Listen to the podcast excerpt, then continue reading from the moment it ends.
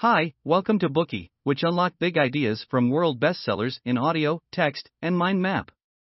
Please download Bookey at Apple Store or Google Play with more features. Get your free mind snack now. Today we will unlock the book Who Moved My Cheese and Out of the Maze. Life is a labyrinth of choices, turnings in every direction. In this maze, everyone is looking for their own cheese. It could be a stable job, a healthy body, strong relationships, or love. In this search, it is inevitable to encounter turnings that will take you by surprise. One day, you may find your perfectly ripened cheese has gone bad or it has already been eaten, then, what will you do? These two books may help you with encouraging inspiration. The first book, Who Moved My Cheese, rapidly gained wide acclaim as soon as it was first published in 1988. The second, Out of the Maze, was not only an anticipated sequel but also a legacy left by Spencer Johnson, as it was the last book he wrote before he passed away. The first book introduces the maze. In this environment, life for characters, two mice named Sniff and Scurry and two little people named Hem and Haw. The story describes how one day their cheese vanishes, how each character responds, and how they learn to cope with change in their lives. The sequel continues the story of Hem. Hem has stayed in the maze, and with the help of a new friend, Hope, he starts to take action. Little by little, he changes and transforms himself, eventually stepping outside the maze once and for all. Cheese is Johnson's metaphor for all the beautiful things we pursue in our lives. The four characters represent four typical reactions to a significant change in life. In this situation, some will be put on the alert, staying vigilant, and prepared for further dangers. When their cheese simply vanishes, with no explanation, they won't question who may be responsible but adapt to the new circumstances. Others indulge themselves. They don't acknowledge that there has been a change, they ignore it. Ultimately, such people may harden their resolve and eventually take actions. In order to do so, they must leave their comfort zone, overcoming their initial fear. Another type of person is like an ostrich, burying its head in the sand. They don't accept the change and live in the false hope that everything will reset to normal. They won't consider changing themselves until they are sure there's no other course. Perhaps, the vast majority of people are inclined to be like ostriches. The stories of these four characters are told in the manner of parables. Johnson is a vivid and witty narrator. His simple tales unfold, offering readers insight and wisdom, giving them encouragement and provoking them to question their choices. The two books are cultural phenomena, adopted as a coaching handbook and training manual by many top notch organizations, used to help all sorts of people to improve their careers, marriages, and life prospects. Next, let's listen to this story in two parts. Part 1 Who Moved My Cheese? And Part 2 Out of the Maze. There are two mice and two little people living in a maze. One mouse is called Sniff, and the other is Scurry the two little people are named Hem and Haw. Although Hem and Haw are no bigger than mice, in other respects, they look and behave very much like the humans of today. Every day, the four little creatures spend their time running around the maze, looking for cheese to satisfy their hunger. The labyrinth is intricate, with many dead ends and dark corners, as well as rooms with delicious cheese. For Sniff and Scurry, everything is quite straightforward. All they need to be content is to sniff out the cheese and enjoy it. Sniff will lift his nose in the air and pick up the scent.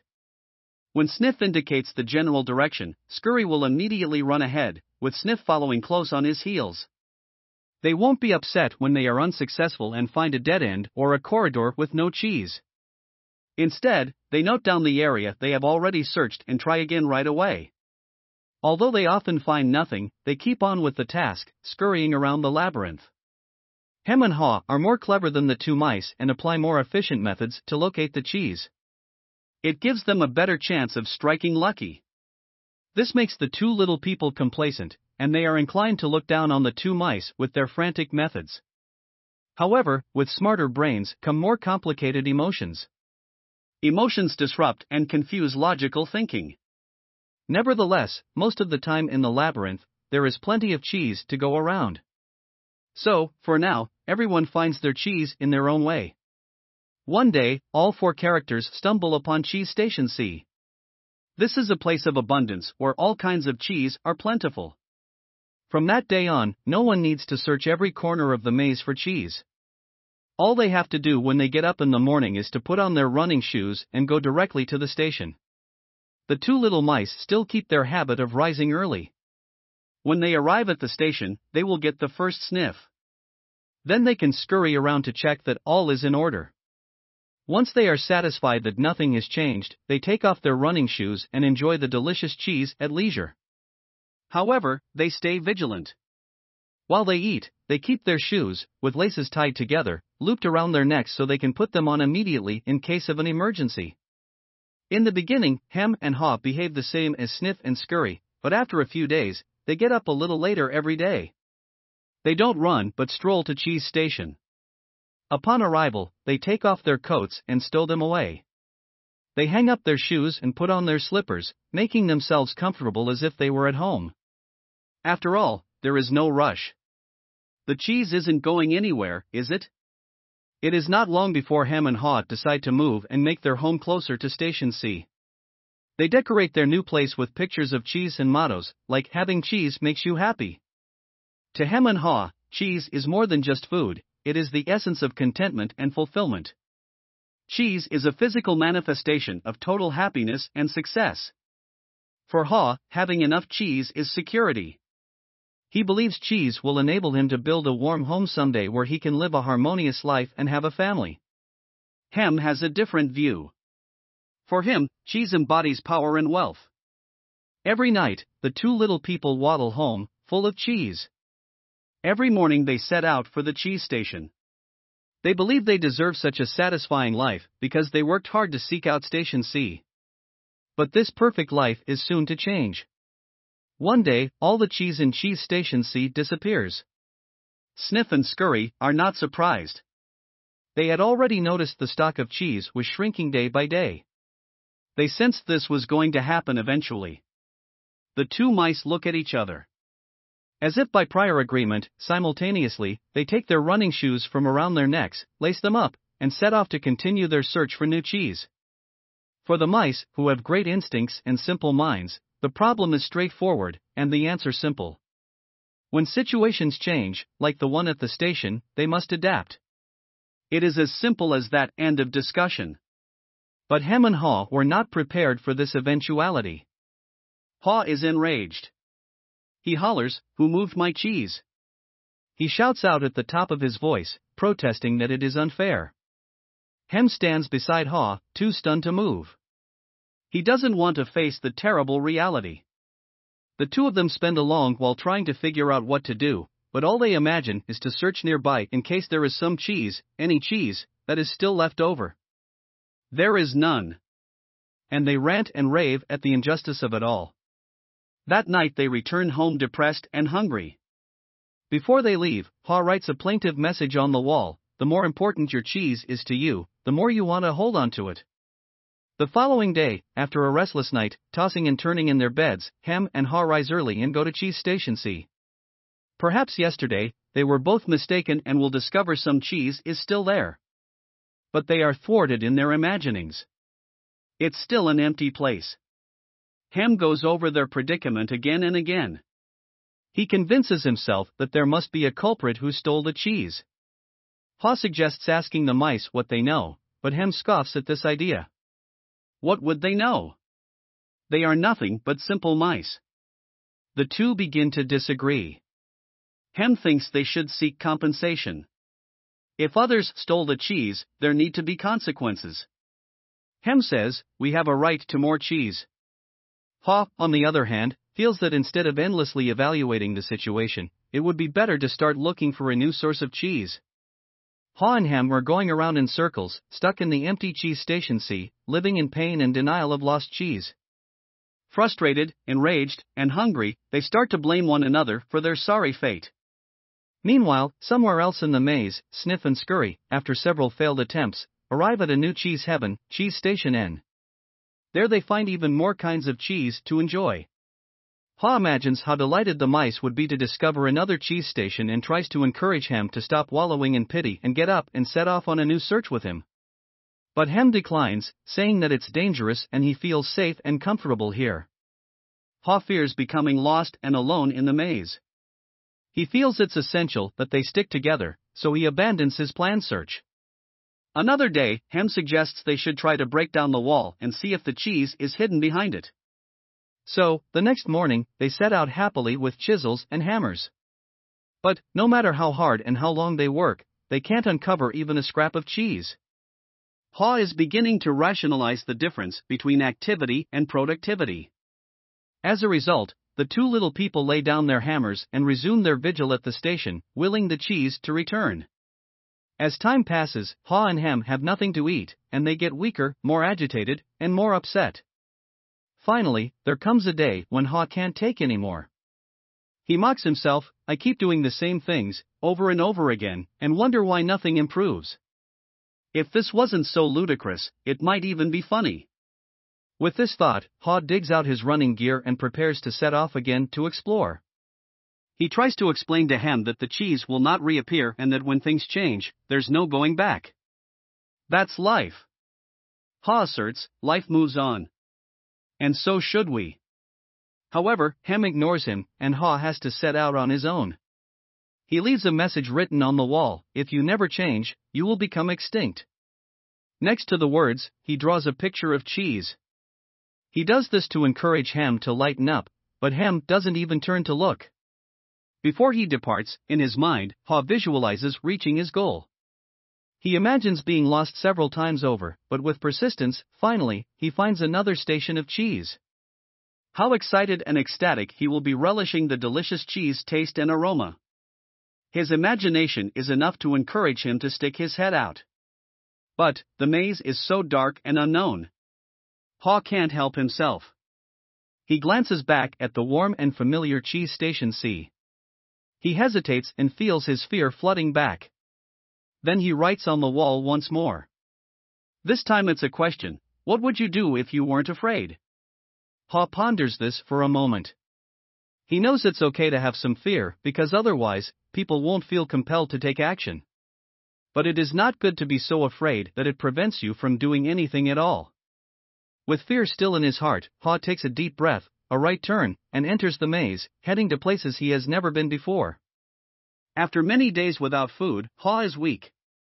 He is not as quick as he was before. As he runs, he thinks to himself, on another occasion, if there's a chance, he will quit his comfort zone and adapt more quickly. Then, it will be easier. But, better late than never. In the following days, Haw finds a little cheese here and there. His discoveries give him confidence. However, just when he thinks success must surely be within his reach, he gets lost and doesn't find even a morsel of cheese to nourish him the next day and the day after. In frustration, he consoles himself by considering that running around the maze is much better than simply waiting in the old station like he was doing before. At least he has taken the initiative.